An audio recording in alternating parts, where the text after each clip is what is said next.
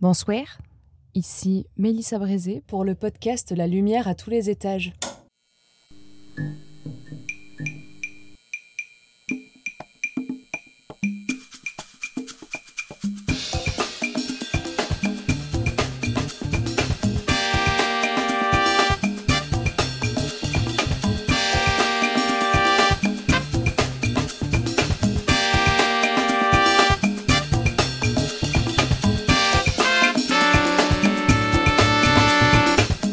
Pour cet épisode bonus, j'ai choisi de venir vous parler toute seule parce qu'en fait, je rentre à l'instant.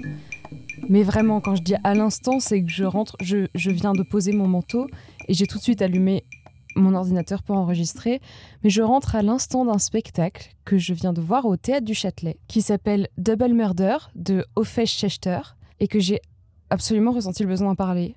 Je l'ai vu seule, euh, sans Elsa, parce que on s'organise toujours pour essayer de voir des spectacles ensemble, mais il y a des fois où l'une ou l'autre n'est pas disponible, et donc euh, on va quand même voir certains autres spectacles séparément.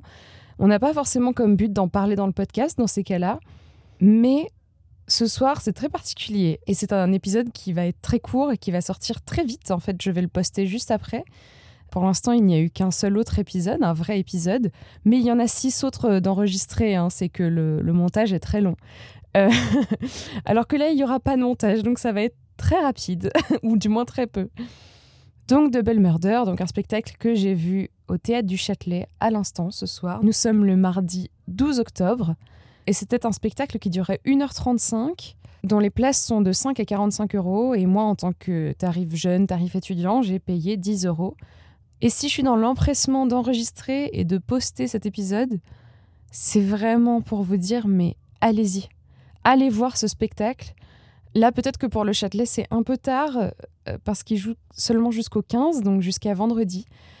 Mais euh, il va assurément jouer ailleurs et vraiment allez voir ce spectacle, je vous en supplie. Euh, pour une fois, ça va être un épisode sans spoiler, parce que très court et parce que vraiment, je peux pas vous raconter ce qui s'est passé. C'est, je ne peux pas. La seule chose que je peux vous dire, c'est que j'ai vraiment passé tout le spectacle à pleurer. Et, c'était très très beau. Donc en fait, pour contextualiser un tout petit peu, le spectacle se déroule en deux parties. Euh, même si j'ai bien envie de dire trois parties, parce qu'il y a même le début où, où en fait on vient nous annoncer que c'est la première fois qu'ils remontent sur scène depuis cette année et demie de mort de la culture. Et ils nous font une petite danse de la joie dès le début, euh, presque clownesque, qui est vraiment. euh, qui fait tellement plaisir à voir et dans laquelle on ressent tellement l'envie qu'ils ont d'être sur scène et l'envie qu'ils ont de danser. Et vraiment, si je dois trouver un résumé de ce spectacle, je dirais que c'est ça. C'est que c'est l'envie d'être sur scène. Et donc, comme je disais, c'est en deux parties. Sinon, donc ensuite, il y a deux autres spectacles euh, qui sont entrecoupés d'un entracte de 20 minutes. En tout cas, au Théâtre du Châtelet, c'est 20 minutes. Une première partie qui dure 55 minutes. Euh, J'ai cru qu'elle en durait 15. Et une seconde partie qui dure 35 minutes. Et donc, pardon, je ne l'ai pas dit, mais c'est un spectacle de danse.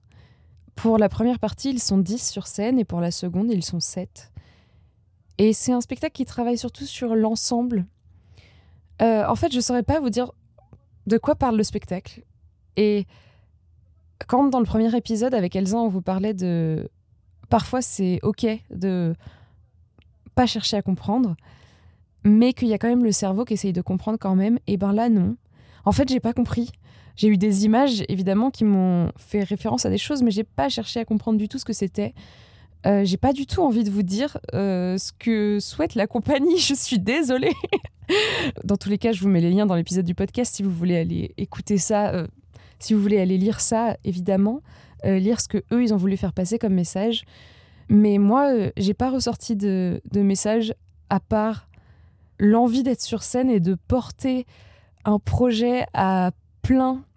Et c'est vraiment un des trucs euh, qui me touche le plus sur scène, c'est de voir à quel point les gens peuvent porter un projet commun tous ensemble et, et le mettre face à un public comme ça. Et, c'est hyper touchant et hyper émouvant. Et il y a un travail énorme euh, de danse, évidemment.